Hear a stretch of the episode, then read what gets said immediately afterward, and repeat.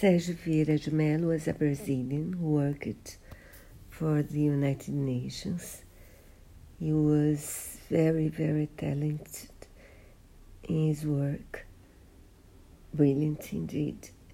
And his one of his missions, the one before his last, was in East Timor, where he um, he succeeded in in helping to to transform a country in war in a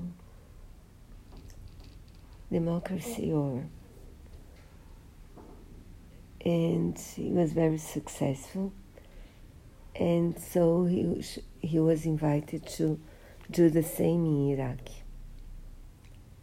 He didn't want to he had met his fiancée in Timor, and but he was the right person, so he went. And he, he was supposed to do the same, arriving in a country at war and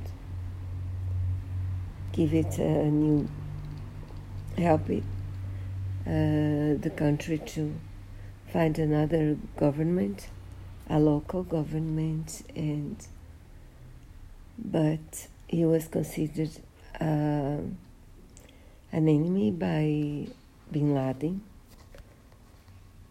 who accused in the United Nations of being puppets of the Americans, and he invited his followers to attack the United Nations uh, mission and also Sergio.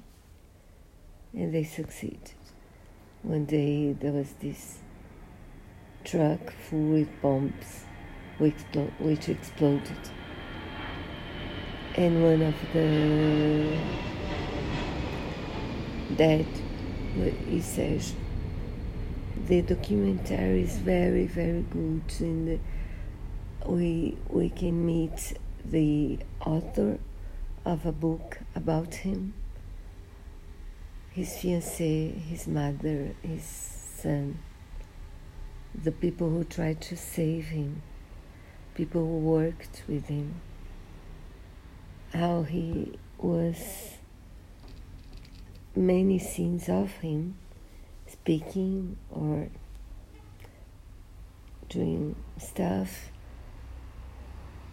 and it's very very moving very good very and he was really impressive. At the time i heard he was killed and but i didn't know who he really was how important he was for the history of the world i think.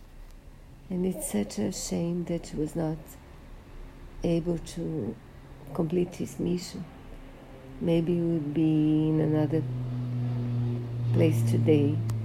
Anyway, I'm really proud he was Brazilian. And I was really, really happy for about discovering him in this film. So please try to see it too. Very, very good.